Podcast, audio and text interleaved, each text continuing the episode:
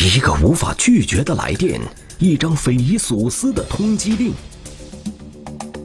究竟犯了什么法？普通百姓竟然摊上了大官司。为了洗刷清白，近两百万巨款却不翼而飞。紧急来电，天网栏目即将播出。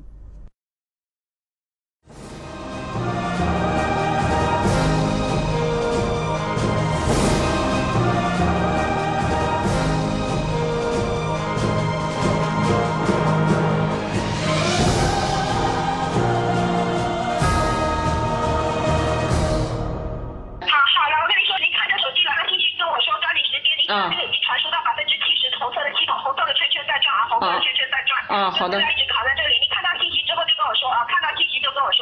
好的，好的，好的，现在没有。看着看着啊，有收到，第一时间马上。好的。电视码马上报给我，明白吗？好的，我知我知道了。二零一七年四月十七日，这通电话过后，卢女士银行卡里的一百九十四万元就被彻底清空了，而她录下的这段长达一个多小时的声音，成为日后。警方破案的重要线索。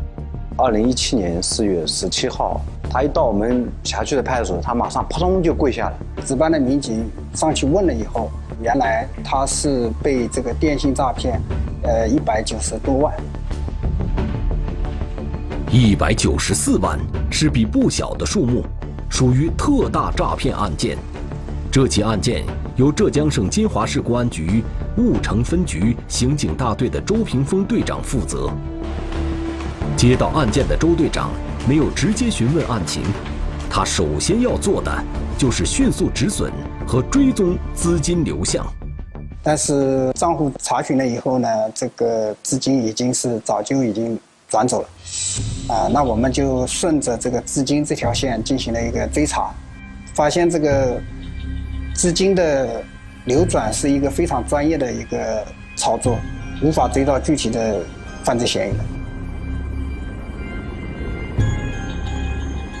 这个被害人，她是一个保姆，她这一百九十几万的钱本来是准备用来给自己的孩子买学区房的。他从事家政服务多年，准备攒钱给孩子买一套学区房。一百九十四万，这是一个母亲全部的存款。十六岁就在我们那里当保姆，一个月一两百块钱，起早贪黑的是吧？赚钱手都摸，手都搞烂，一一晚上就有几几个小时好睡的。究竟是怎样的骗术，能让一个节衣缩食的母亲深信不疑，以至于防备尽失？那天我刚好送小孩回来，有个电话进来，进来一看嘛是浙江金华的打来，他就说了他是公安局的，就相信国家机关工作人员，特别是公安啊这个检察官。对国家公务人员信赖备至的卢女士，万万没有想到，就是因为这个电话，她的噩梦开始了。很快，她的电话。又被转到一个自称是上海市公安局专案组的警官那里。卢女士被告知，她涉嫌一起官员贪腐的案子，有巨额资金打到了她的银行账户上，需要她配合协助调查。怎么会这样子呢？这个情况比你所说的还要严重。据我们后续了解，是确实有这么一个案件，而且是已经是公布过的案件。就是我说我有嫌疑嘛，不要说怕我抓走干嘛干嘛啊。然后这个被害人就把银行卡卡里有多少余额，都告诉了对方。后来就有一个警官嘛，自称是专案组民警，就把这个电话转到另外一个嫌疑人那里。这个讲来说要我，因为你离不有点远嘛，你说在这个手机上录个口供。另外一个嫌疑人呢，就自称是上海某检察院的检察官。啊，那么他负责把这个资金给被害人核查清楚、洗脱清楚，最终呢，那被害人就信以为真，那就配合他操作。好的，好，明白。那小孩回来了，就是该干嘛就干嘛。嗯嗯嗯。已经配合的这个非常，自己态度非常好，配合完成了。不是，我也知道你们也挺辛苦的，应应该的，应该的。嗯嗯嗯。这个自称检察官的人是与卢女士联系的第三个人，三次通话环环相扣的说辞让卢女士不知所措。我就是心里想，你到底是还是不是啊？就是就是这有有种疑疑问嘛啊，就说你想着你是不是骗子啊？是不是真正的公安啊？真正公安我就想着你露个面叫我看一下，是吧？你长什么样子就这样想嘛。因为现在是非常时期，我们必须要知道明确知道哪一些账户是你本人在做使用，哪一些是由别人冒用你冒用你名字在做使用。因为我们领导会用你的身份证在全国各地啊，全国各地帮您做搜寻，嗯，好。会有这种情况。那你这边呢？你这边一样的啊，开个手机，如果我们领导有发验证码的话，我都会让您本人配合证明。这个验证码其实啊，我这么跟你说，这个验证码其实就是案件的编号。比如说每个档案、每个人的身份证号码都是不相同、不一样。有可能这个案件编号就是用你的身份证去它的这个代码啊，就呃，人家拿你身份证去它的这个档案的编号、嗯代号，证明说是你本人，这样子我们资料才可以正常做传输，知道吧？哦哦，好的机啊，待会儿我们领导有发的话，我都会跟您说，明白吗？好的。卢女士配合着所谓的检察官，一步一步操作着只有她自己和银行才有权限涉及的业务，而且她把两人的通话过程录了下来。当时是录了，就是当时也很紧张嘛，又很又很害怕，又怕人别人给我抓去，又想到自己又犯什么错了，是吧？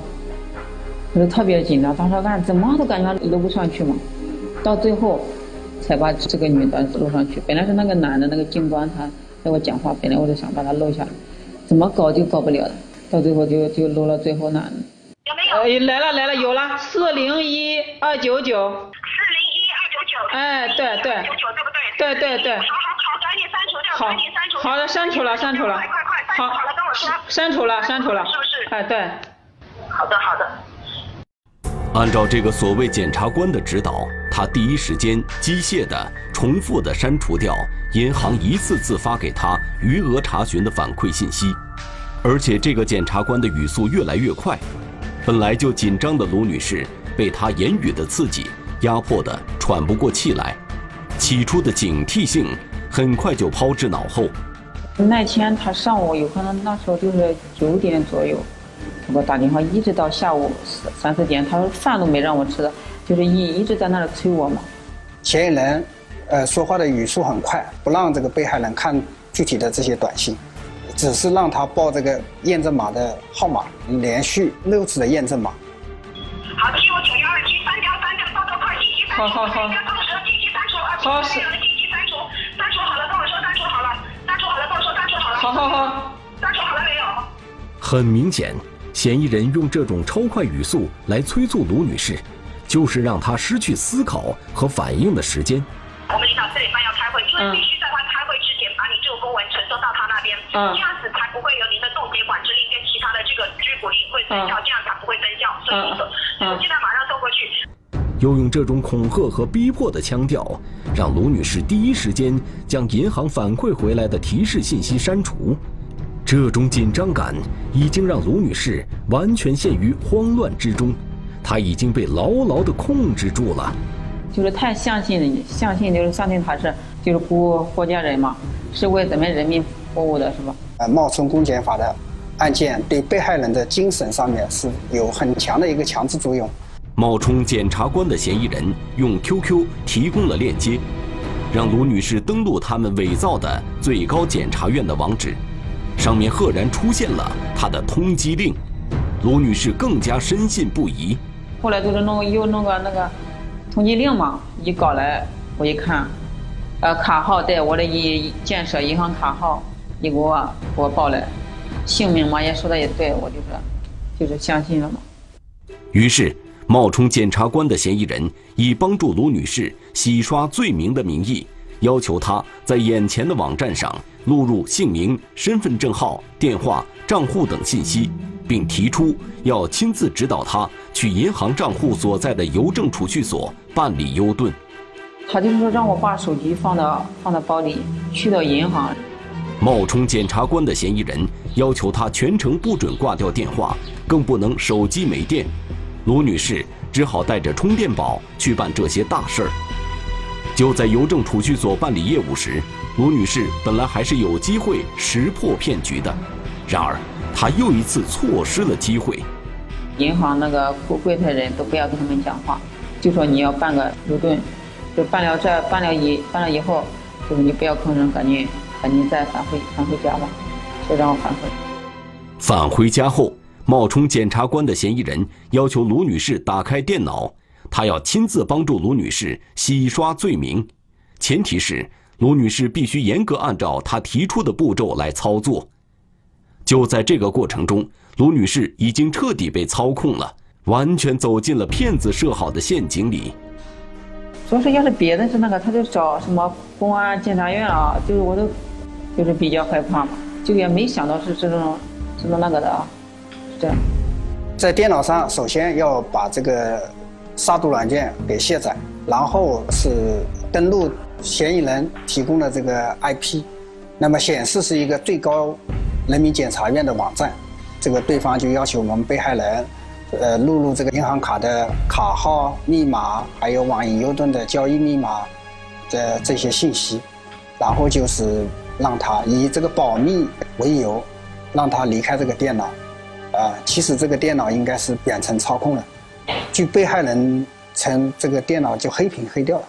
六个多小时的通话后，卢女士按照这个所谓检察官的指导，将自己卡里的钱全部转到了他们提供的账户里。至此，骗子的套路得以实施。而且，为了尽可能长的拖延时间，冒充检察官的嫌疑人要求卢女士第二天等消息。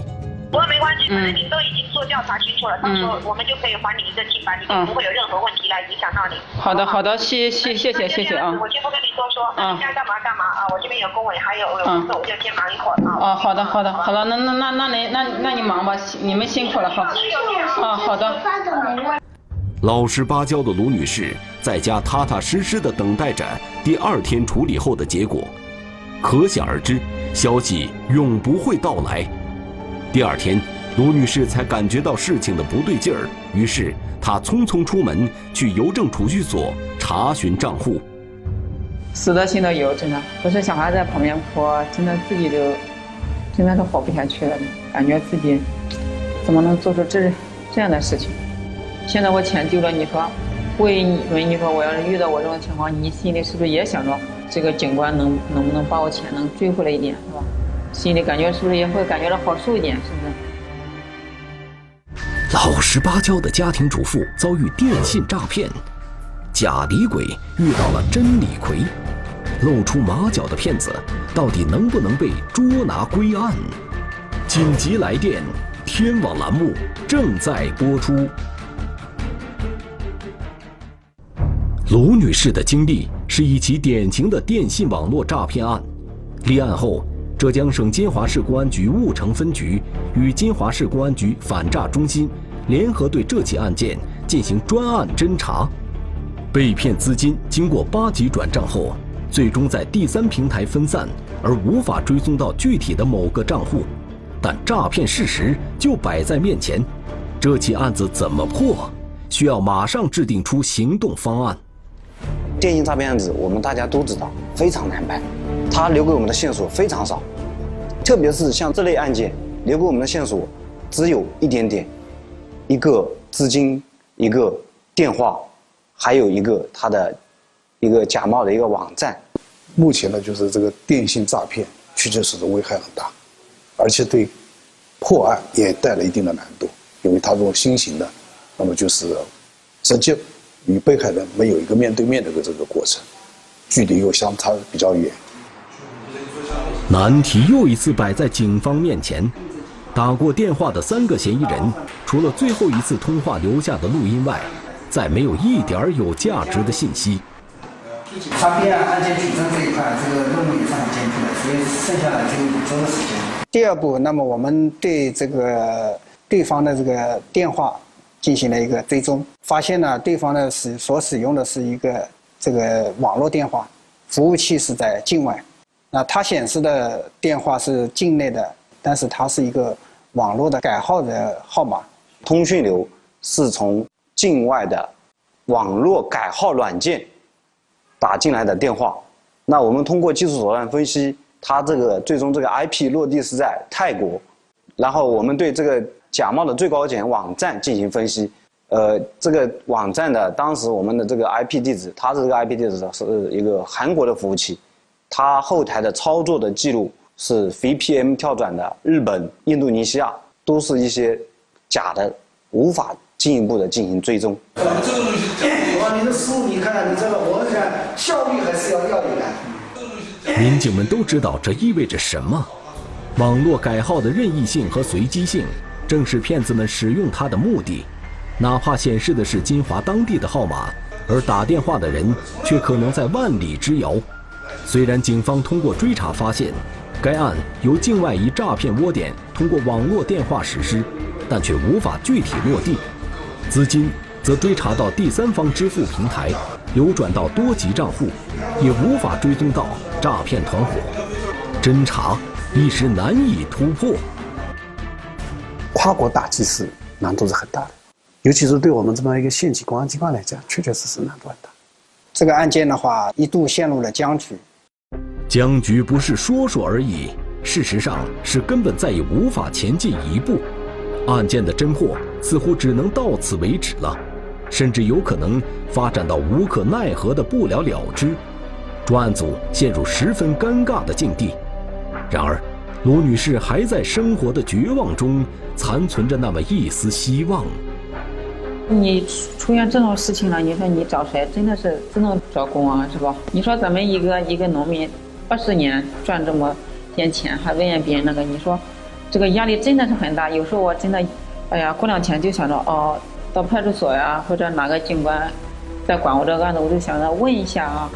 到底进展哪一步了？就心里感觉压力很大，就想着能听到点信息啊。很长时间那个我就感觉到很空虚啊，是不是我这个就没什么希望了啊？四个月过去了，卢女士的那一丝希望被时间一点一点的消磨着。尽管案件僵局难以打破，但是专案组的民警们从来没有放松过警惕。这个案子数额特别巨大。因为这个网络诈骗的话，这个它这个危害力非常大，那我们一直没有放弃对这个案件的侦查，啊，始终咬咬住不放。二零一七年八月，金华市公安局婺城分局的民警们听说浦江分局有个同类型的诈骗案，虽然涉案金额只有一万多元，但诈骗手法高度类似，这引起了办案民警的注意。随后。在金华市公安局刑侦支队反诈中心的指挥下，对婺城、浦江案件进行并案侦查。婺城分局专案组的民警立即奔赴浦江进行案件对接。那我们就立即赶到浦江，通过这个浦江这个提供线索的这个嫌疑人，被害人提供的这个这个当时被骗的录音，跟他们取到的被害人的录音。有很很高的相似度，那我们怀疑是应该是同一个犯罪嫌疑人的录音，声音还有这个语速等各方面都有很高的相似度。这条重要线索给了婺城分局的民警们极大的信心。更重要的是，兄弟分局已经追踪到了这个录音的具体嫌疑人。湖北的，他是住在住在江苏的一个就是顺。三线人物，那么叫。为了检验两条录音是否出自同一个人，警方必须对两条相似录音做出声纹技术上的鉴定。只要确定声音是同一个人，民警就能锁定嫌疑人江某。而能做声纹鉴定的机构只有西南政法大学，这需要一定的时间周期。警方根据兄弟分局提供的线索。经过多方协助和侦查，先后确定了卢女士诈骗案中涉及的另外两名嫌疑人，并且得知这三名嫌疑人目前全在国内。我们经过比对照片啊，我们确定出来是湖南郴州的一个，就是代号叫“风”的，呃，还有一个就代号叫“红”的。案件有了奇迹般的转机。婺城分局专案组开始细化工作，分为反诈、审查攻坚、信息研判和抓捕四个小组开展侦查。在声纹鉴定结果出来之前，警方对于嫌疑人要始终保持监控，而不能抓捕，更不能打草惊蛇。我们对这些嫌疑人的大概的位置方位进行了确定以后，分别出发，在江苏昆山、湖南郴州还有上海三地对这个案子进行同时抓捕。锁定目标后，专案组重新研判了当下的案情，对于三个犯罪窝点和嫌疑人，行动必须要同时进行，一网打尽。第一个窝点谁谁谁，你记起来；第二个窝点谁谁谁记起来。万事俱备，只等声纹鉴定的结果。撒下天罗地网，嫌犯无处遁形，抓捕一波三折，唯有法不容情。骗子悉数归案，钱却不知所踪。紧急来电，天网栏目正在播出。通过联合办案，婺城分局的民警们确定了卢女士诈骗案中的三名嫌疑人，并分别对他们展开监控，只待时机成熟，三地同时行动。声纹鉴定结果显示，江某就是实施卢女士诈骗案的直接嫌疑人，他冒充了检察官，警方立即实施抓捕。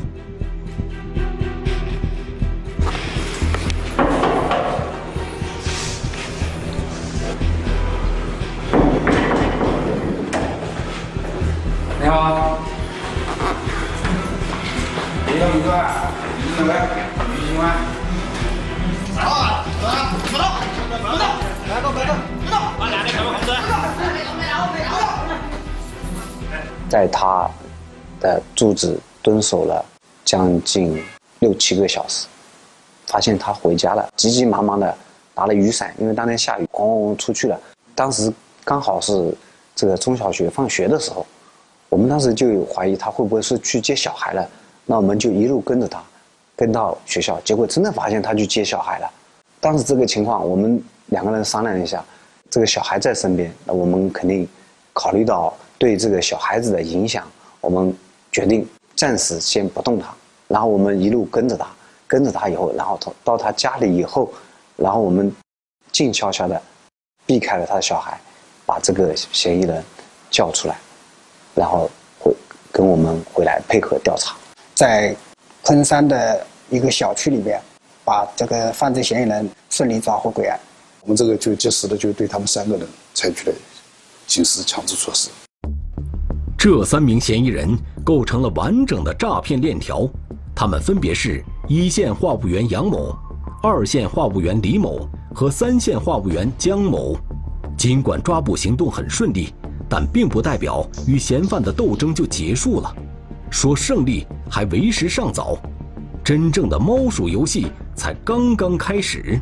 犯罪嫌疑人江某这个非常狡猾，他跟我们百般抵赖，对我们不理不睬的态度，非常不配合我们的审讯。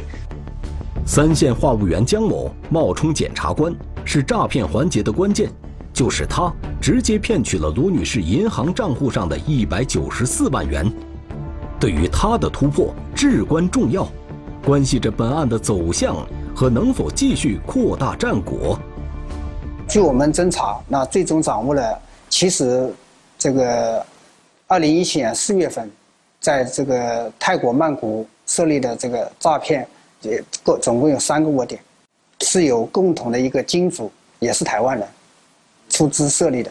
典型的台湾籍犯罪嫌疑人，雇佣大陆人员，然后到境外，对我们内地的人进行实施一个典型诈骗的一种行为，是一种典型的一种这么一种形式。可想而知，在既得利益和侥幸心理的作用下，嫌疑人顽固不化，他们根本无法理解法律的严肃和他们即将到来的命运。婺城分局负责预审的徐兵预审工作室的专家对此深有感触。给灌输的就是这么一个理念，就是三十七天以后就会出来。给犯罪嫌疑人就是灌输的这个，其他什么都不过不不过问。啊，只要你们不说公安机关没有证据，就会释放你们。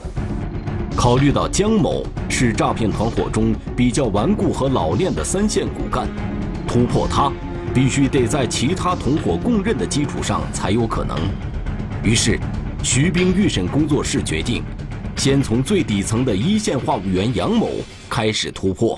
先进行特审，特审了以后交代了以后，然后这个案子爆普掉以后，再再去这个审查突破。我们经过审查深挖，那么结合我们的这个相关的数据分析、出入境啊，这个同行轨迹分析了以后，我们确定了第二批抓捕对象。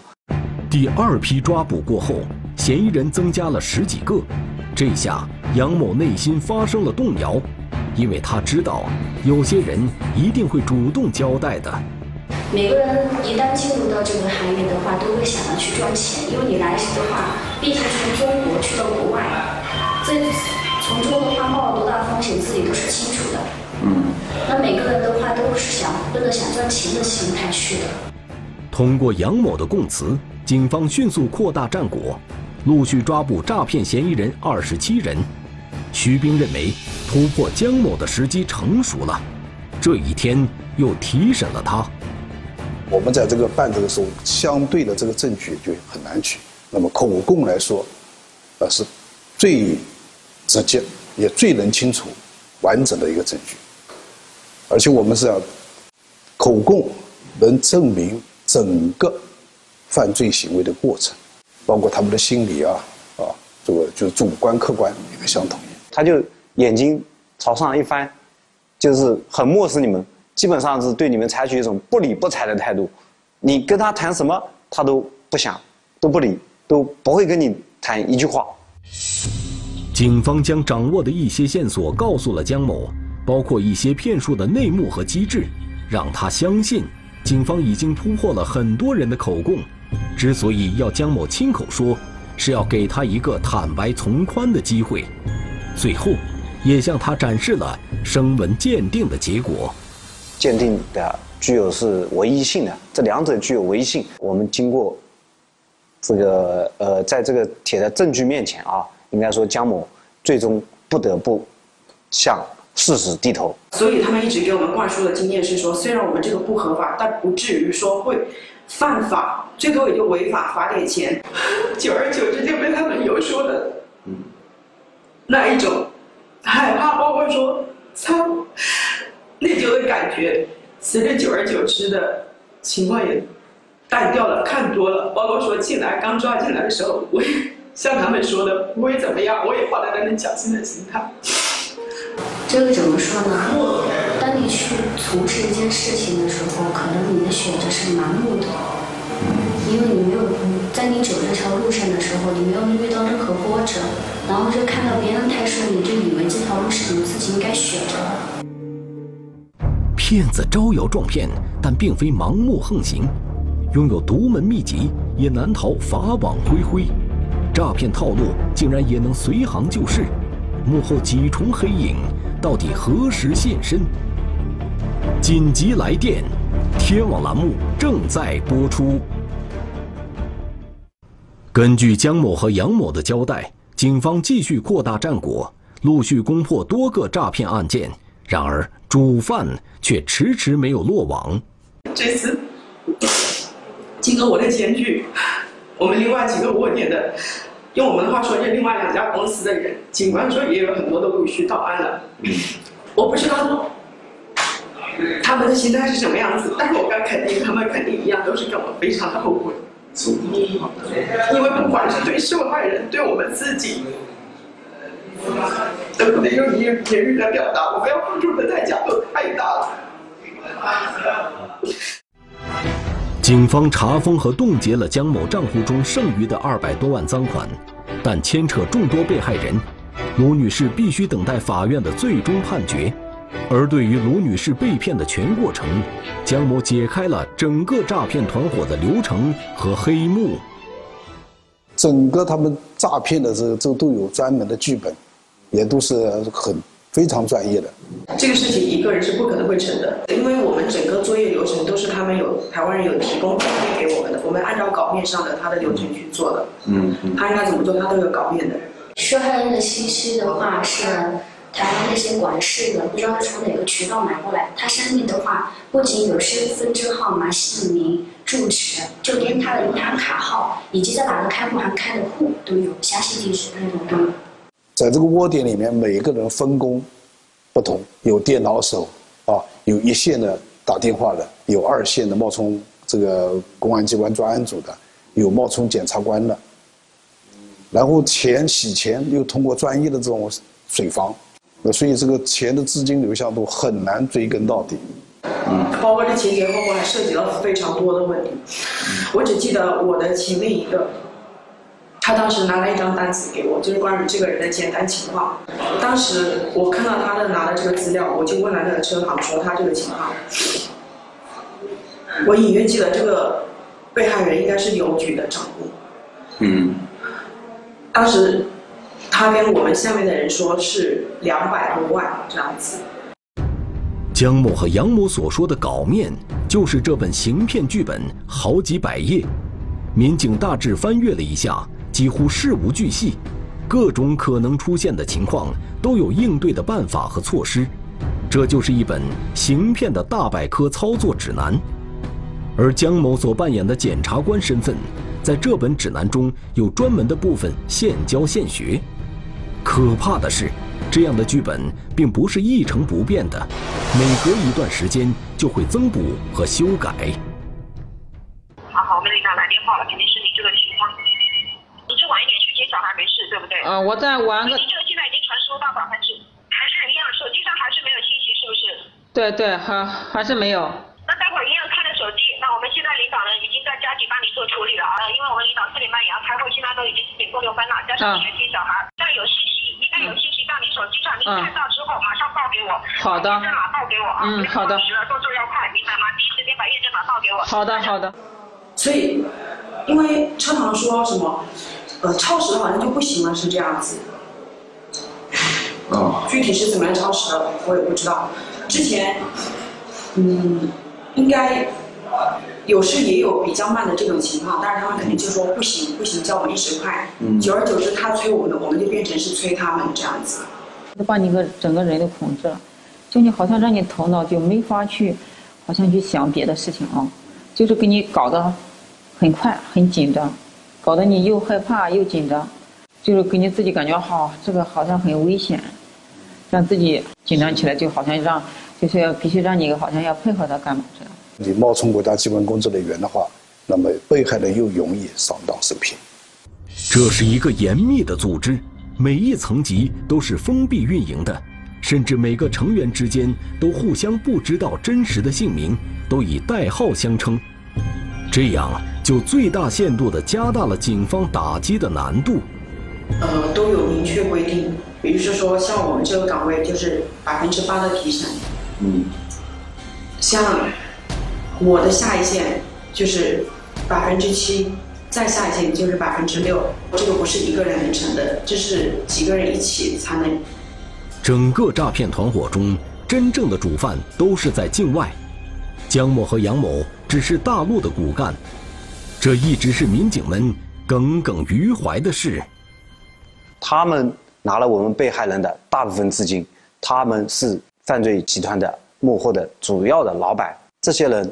才是我们最应该绳之以法的，才是最应该还我们被害人公道的一些人。但是现在因为我们的这个呃司法协助的一些问题，我们对他们在台湾的这部分犯罪嫌疑人，我们非常非常的遗憾。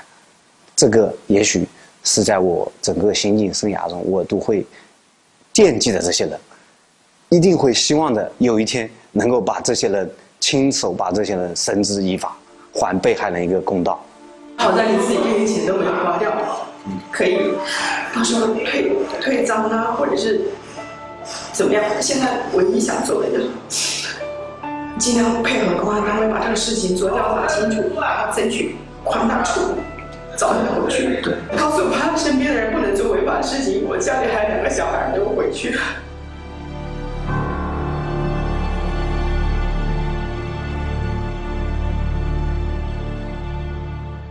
中华人民共和国公安部 A 级通缉令：李红利，男，一九六四年七月十八日出生，户籍地山西省稷山县稷峰西街武装部家属院，身份证号码：幺四二七二七一九六四零七幺八零三幺三。